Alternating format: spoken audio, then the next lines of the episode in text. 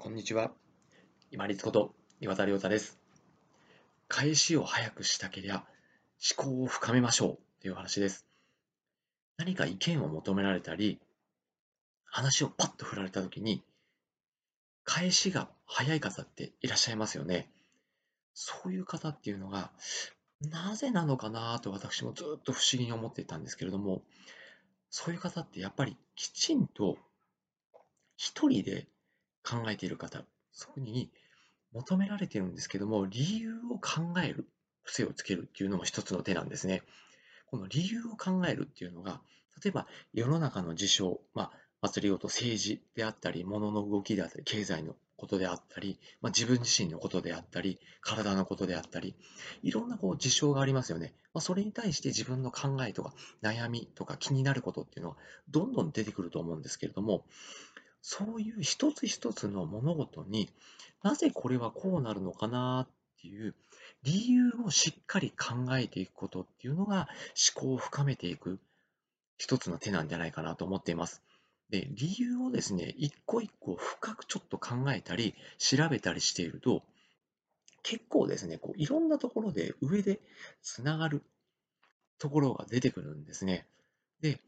理由を考えていったがゆえに、やっぱりこう抽象度が高まっていきますよね。一つ一つは具体例なんだけれども、理由を考えていると上でちょっとつながっているっていう事象ですね。例えば、人間がなぜ物を買いたいと思ったり、承認されたいと思ったり、あとは自分が心地より快感を欲しいと思うようになっていくのかっていうのを、こう抽象度を高めて理由をずっとこう考えて抽象度を深めていくとですね、結局はこう自分自身を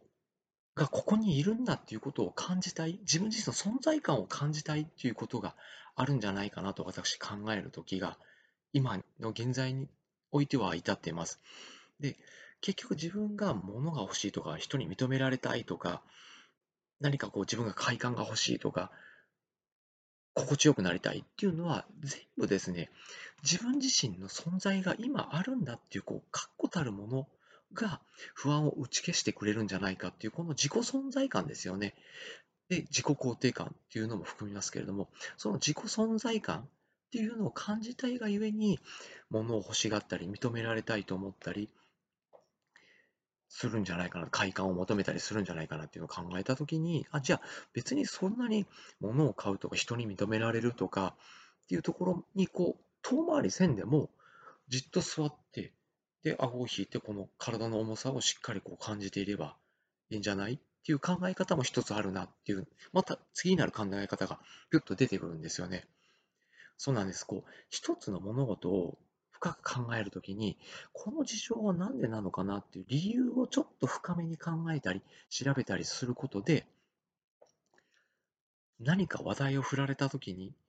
もしくは意見を求められたときに、あ、それって自分はこう思いますっていうのがパーンとこう出てくると思うんですね。これはなぜか。日頃そのなぜそれが起こるかっていう理由をちょっと深めに考えているので反応時間が早くなるんですよね。だからといって、こう、いい印象を持たれたいとか、頭よく思ってほしいとか、っていうことではなくって、その上の一つ一つのつながりを自分の中で結びつけていくための速さも見つけるために、ぜひですね、会話のこう速さでこう切り返し、振られた時の切り返しを早めるためにも、ぜひこの理由を一つ一つの具体的な物事、事象に対する理由をぜひ考えていきましょう。そうすると話をパッと振られたり、意見をパッともろ止められた時に、さっと返せるような人物になるんではないかなと思います。まあ、感情的に返すっていうのはちょっと危ういですけれども、人にどう思いますかって振られた時にパンと自分の意見を返せるようになると、会話がこう発展していくので楽しくなります。ですので、その一つ一つの具体的な事象の理由をぜひ考え、ちょっと深めに考えていくようにすれば、返しが速くなりますよね、会話のテンポが出てきて、そして会話のテンポが出てくると、いろんな内容を短時間でやり取りできるように楽しくなれていると思います。本日もご清聴いただきましてありがとうございました。皆様にとって一日良い日となりますように。これにて失礼いたします。